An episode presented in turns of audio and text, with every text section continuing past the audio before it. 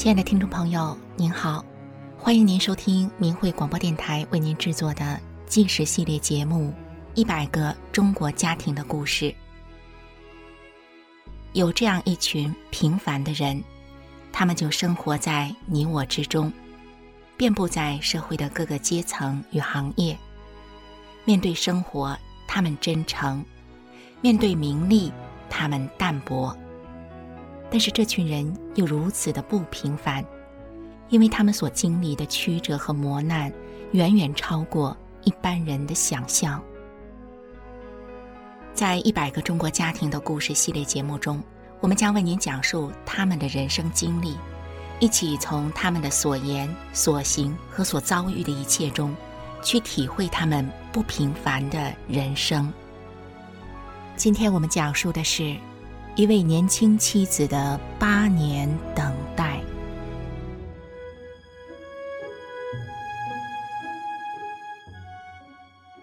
二零一四年四月，清明节刚过不久，辽宁省一个偏僻的小山沟，迎来了一群警察和司法人员。和他们同行的人中，甚至还有两名局长。这样的大阵仗。着实吓坏了许多朴实的村民。这些警察们分成了几个队，挨家挨户的对村民们问话：“有没有在申诉信上签名？谁找你签的名？”在警察的问话中，一个女人的名字被反复的提起：“知不知道池丽华在哪里？”面对警察们突如其来的审问，有些村民被吓住了。不太敢说话，但更多的村民在听到池丽华的名字后，他们沉默了下来，只说：“我什么都不知道。”池丽华是谁呢？为什么警察要特别质问他的情况？他的故事得从十年前说起。二零零零年，池丽华和她的丈夫徐大为刚刚结婚。徐大为是个老实本分的人，总是乐呵呵的，遇上谁家有什么事情都会帮上一把，是村里头公认的好小伙子。池丽华正是被他的那份热情善良所吸引，才决定和他结婚的。婚后，他们搬离了小山沟，小两口一同搬到了沈阳。徐大为在一家饭店当厨师。池丽华则和亲戚合伙开了一个干洗店，两人兢兢业业的干活，日子过得明快而充实。池丽华开的干洗店用电量非常大，而市场电费非常贵，一度电要一元钱。干洗店每个月的电费都很多。但有一回，池丽华与合伙人发现当月的电费少了很多，明显的比过去少了几百元。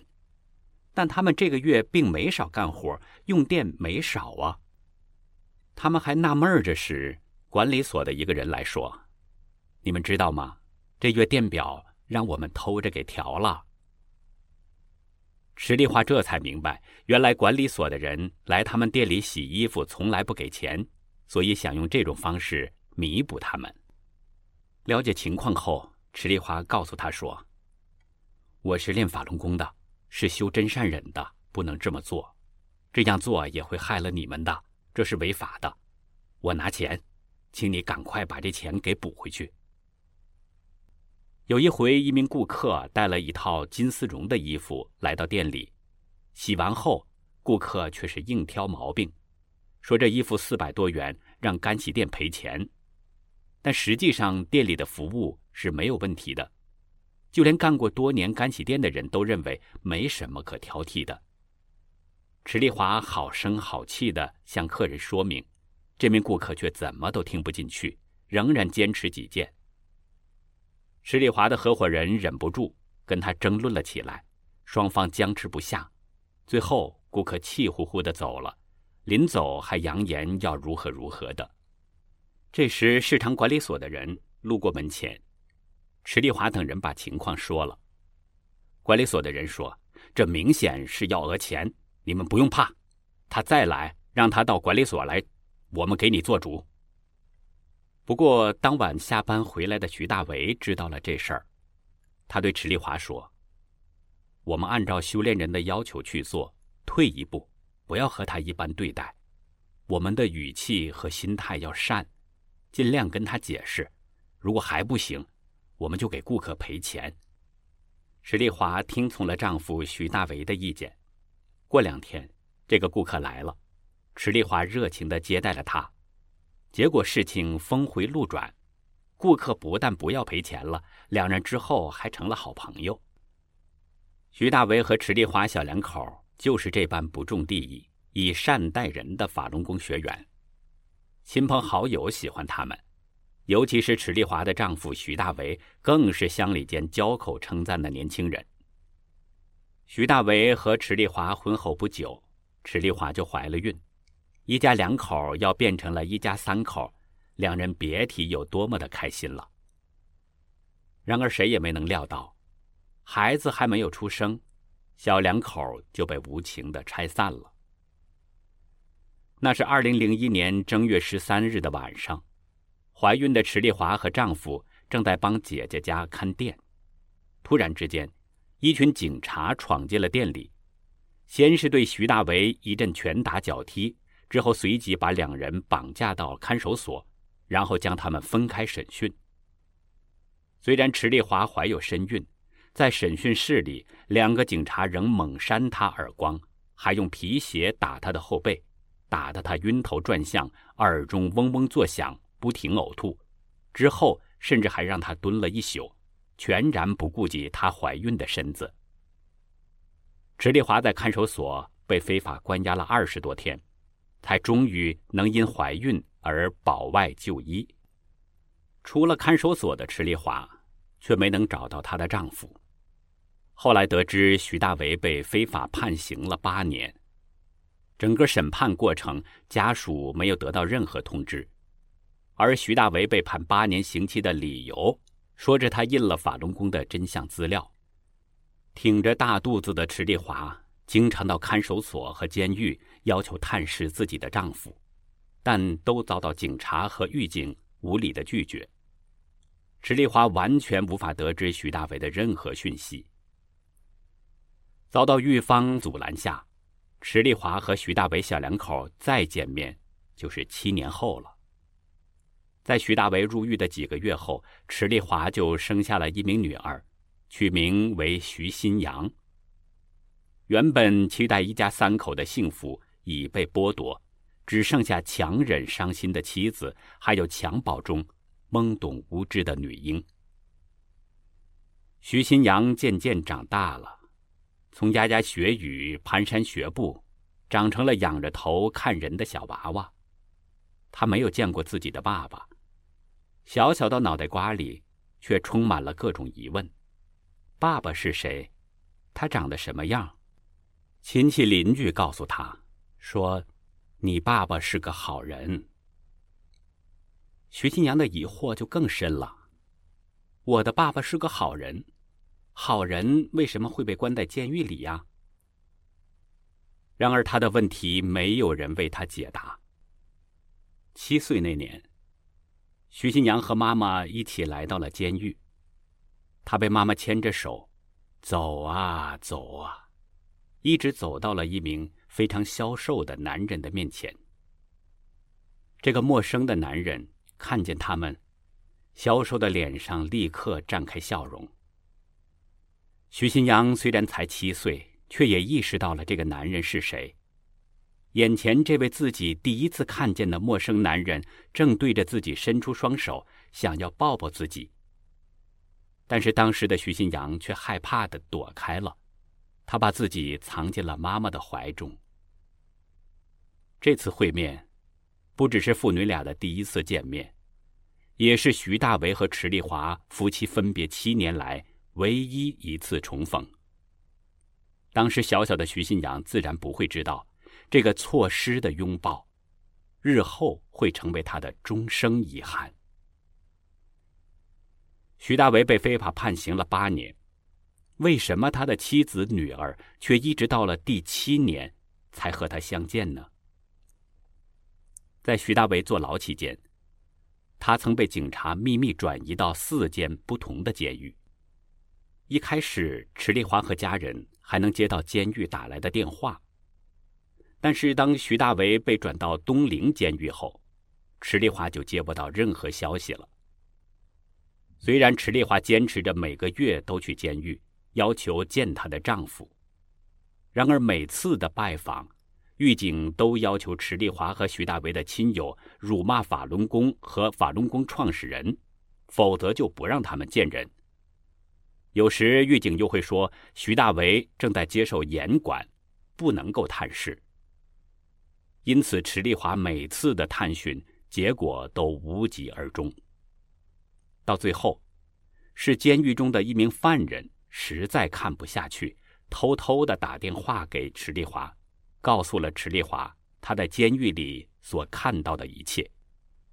这名犯人说，监狱警察指使其他犯人。用针扎徐大为的手指头和脚趾头，用电棍电，把他用五马分尸的姿势绑紧了，捆在床上，还用抹布堵住嘴，不让喊出声。犯人还说，徐大为被狱警折磨得上不来气，还被监狱医院诊断出胸膜炎、半腔积水。他实在是看不下去了，才决定打电话告诉池丽华。听到这些消息，震惊而担忧的池丽华立即向监狱提出要求，让徐大伟保外就医。没想到监区长郭宝元和其他管教却对家属说谎，说：“你们放心吧，徐大为人挺好的，我们会照顾他的，他身体很好，有什么病我们会给他治疗。”这些狱警嘴上说着冠冕堂皇的话。同时却又阻拦着池丽华，硬是不让亲属与徐大为相见，甚至连池丽华给徐大为拿的东西也不让拿进去。没办法探视丈夫，池丽华无法亲眼确认徐大为的安危。在焦急煎熬中，一个偶然的机会，她有了这次与丈夫徐大为会面的机会。池丽华带着丈夫不曾见过的独生女儿。一起去会面。七年过去了，徐大为被迫害的很是消瘦，但他并没有被苦难折磨给击垮，不论是精神状态、思维和说话方式，都还是很正常。这对池丽华还有亲朋好友来说，在漫长的焦急担忧中，无疑的是稍微松了口气。之后。又等了一年的时间，八年的时间到了，池丽华终于盼来了徐大为刑满出狱的日子。那一天是二零零九年的二月三号，池丽华连同家人一起来到东陵监狱接人。但他们一见到人时，却简直不敢相信自己的眼睛。仅仅一年的时间，徐大为却变得头发花白，骨瘦如柴。而且目光呆滞，不认识家人了。徐大为他才三十六岁，正当盛年呢。池丽华当即问说：“人怎么这样了？他怎么变成这样了？”但是没有人回答他。徐大为出狱那天，八岁的徐新阳是待在家里等着妈妈接爸爸回家的。但是那天幼小的徐新阳没想到，自己会看到一个瘦到只剩皮包骨、眼神空洞的爸爸，跟他上次见到人完全不一样。回到家的爸爸一个人蹲到了屋子里的墙角，一动也不敢动。徐新阳看着妈妈守在爸爸身旁，妈妈柔声的不停的告诉爸爸，说：“到家了，别怕。”到家了，别害怕。在妈妈劝了半天后，徐新阳方才看到，爸爸在妈妈的陪伴搀扶下，慢慢的坐在了床上。这个时候的徐新阳依然不敢靠近这个模样的爸爸，而爸爸也没有像上次一样张开他的双臂，想要抱抱自己。从监狱被释放回家的徐大为。无法吃东西，他整日不停地咳嗽，却连吐痰的力气都没有。不止如此，他的身上有多处遭受电击的伤痕，显然是被电棍给电出来的。他的手脚浮肿，臀部的皮肤居然是黑紫色的，肌肉都坏死了。在池丽华的悉心照顾下，徐大为时而清醒，时而糊涂。在徐大为清醒时，他赶紧抓紧时间和家人说：“监狱给打针，打精神病药，关黑屋，打我，用拳脚打。”出狱后的第十一天，池丽华将丈夫送到医院抢救，医生对她说：“已经不行了，心脏衰竭，验血时抽不出血。”皮肤僵硬无弹性，这种身体不是一天两天造成的，早已错过了医治时间。两天后，徐大为含冤离开了人世。当徐新阳回想起爸爸时，他发现除了七岁时短暂的一面之外，他剩下的就是这残酷、充满苦痛而不忍目睹的十三天。他没有得过父爱，却永远的失去了父爱。七岁那年错失的拥抱，永远不能弥补。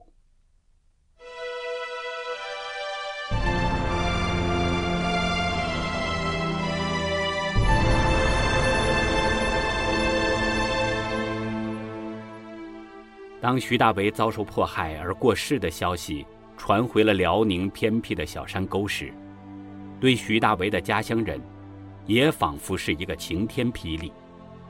乡里公认的好小伙子，徐大为死了。就在徐大为要出狱的前几天，还有一个饭店的老板打电话给池丽华。这位老板即使多年没有联系，仍惦念着想邀请大为去他的饭店上班。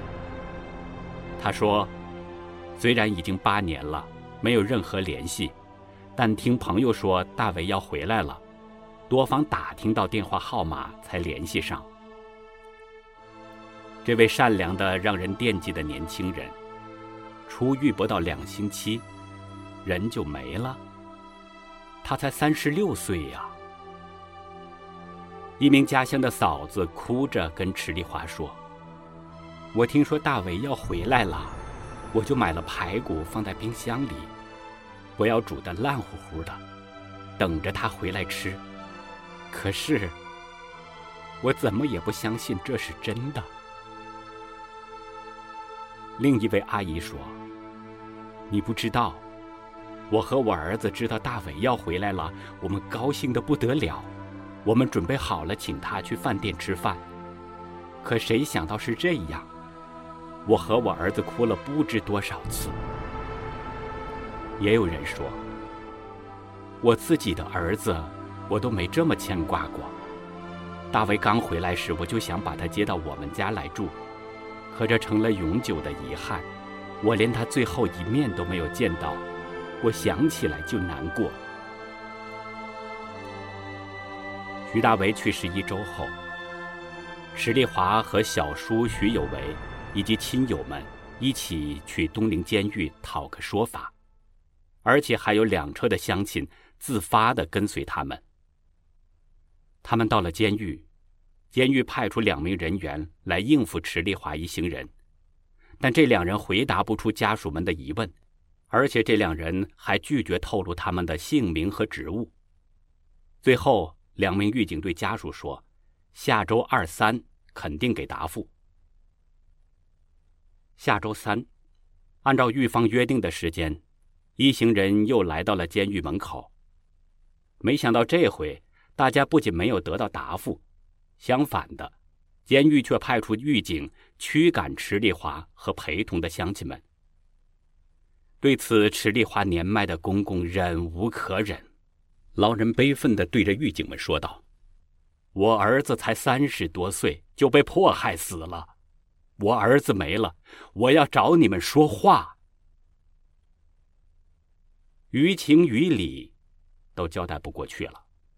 狱方不得不把池丽华和他的小叔徐有为领进了监狱办公楼。在办公楼里，池丽华给狱警们看了徐大为生前最后几天的照片。照片中的徐大为闭着眼躺在床上，光裸的上身，一根根的肋骨清晰可数。池丽华问：“徐大为被迫害成这样，为什么不事先通知家属？”为什么一年不让探视？在证据确凿的照片前，狱警们仍然百般抵赖，但他们的说辞却语无伦次，自相矛盾。一会儿说徐大为在东宁监狱期间一切正常，没有病，给他看什么病？一会儿又说，如果我们不把他送进医院打针，他死在我们这儿多麻烦。一会儿又说。徐大为没有被狱警犯人打，徐大为身边根本没有犯人。一会儿又说，我们挑的犯人对徐大为进行包夹。面对池丽华的质疑，狱警们支支吾吾，回答不出来。最后，他们两手一摊，耍无赖，说：“爱上哪儿告上哪儿告吧。”而当池丽华一行人离开后，池丽华还发现。监狱造谣，说法轮功的人围攻东陵监狱，这反而更坚定了池丽华与徐有为他们要为徐大为伸冤的决心。徐大为的弟弟徐有为准备了一封标题为“请在意人民的申诉”的申诉信，内容写着：“像徐大为这样的好人是不应该被抓被判，更不能不明不白给折磨死。”希望有关部门要在意人民的申诉，给受害者家属赔偿，追究监狱当事人刑事责任。信的底下是一张张白纸，若是有人愿意支持，就在纸上签下自己的姓名。而池丽华则是开始四处奔走，检察院、法院、司法部门，或者是信访人大，只要能够帮忙立案上访的机构。都能看见他的身影，他也联络律师，打算上诉，法办凶手。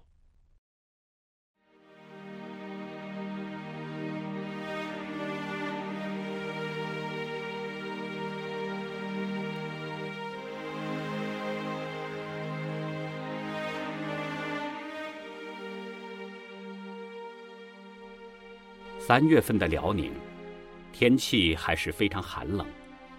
但严寒的气候挡不住人心的温暖。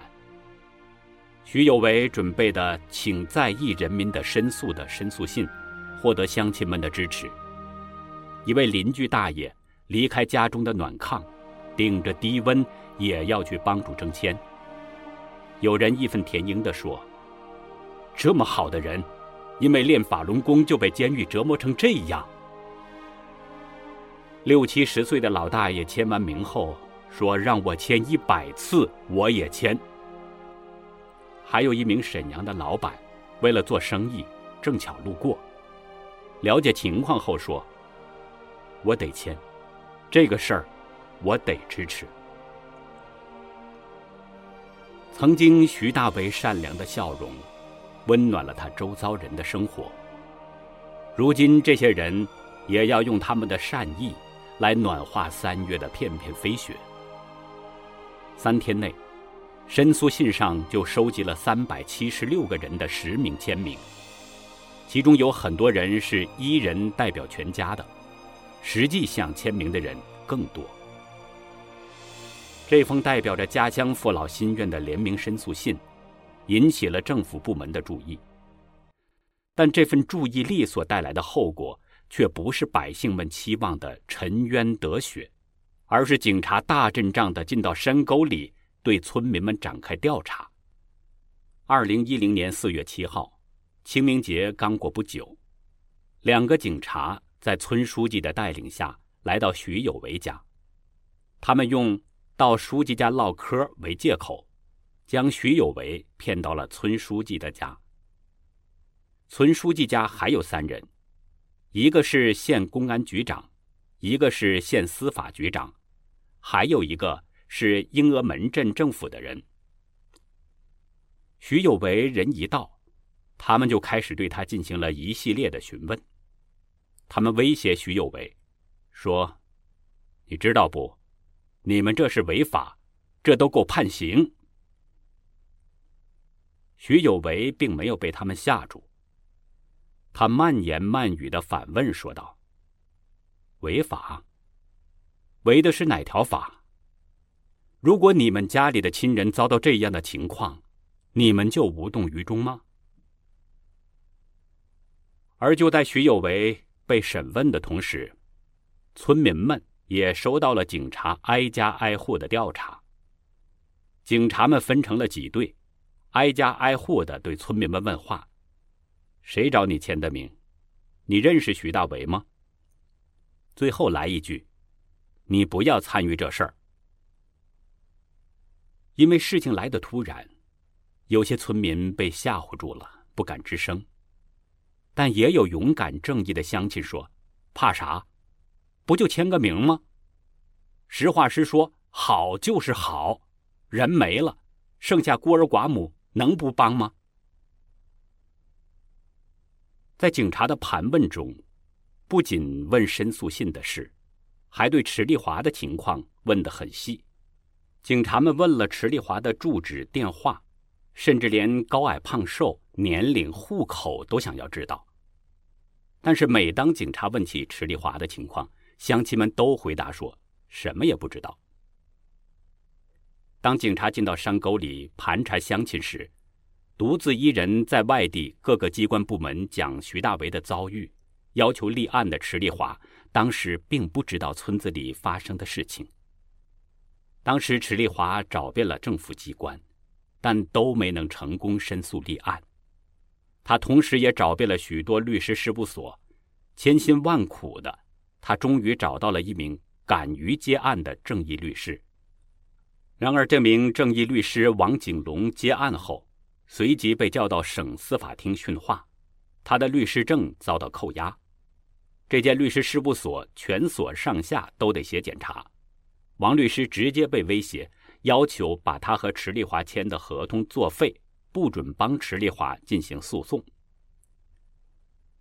尽管自己丈夫含冤而死，家庭因此支离破散；尽管在申冤的过程中遭到许多不公平的对待，甚至攻击，但当池丽华得知联名申诉信引来调查后，他在明慧网发表了一封公开信。他的信里没有愤怒，也没有怨恨。他在信中写道：“我现在心里感恩，远远大于我内心的痛楚。在此，我要感谢那些曾帮助过我的好人，感谢那些给予我同情和安慰的人们，感谢那些在强权下敢于为我发出正义声音的人们。这些声音，也不仅为我个人在申冤，其实也有利于司法社会公正，有利于公民。”共同维护权利，而且仍然善意地抱着相信政府的期待。听众朋友，一个社会中冤屈是否能够被平反，正义是否能够伸张，虽然不能弥补已经破碎的家庭，但却能避免更多的家庭遭受支离破碎的命运。让正义得以伸张，于国于民都大有好处。二零一三年，在徐大为去世四年后，池丽华和女儿徐新阳因为不堪忍受警察的骚扰与抓捕，两人逃离中国，最后辗转到了美国。在美国，池丽华与徐新阳母女俩仍然为徐大为申冤。仍寄望这个社会是一个正义得以彰显的社会。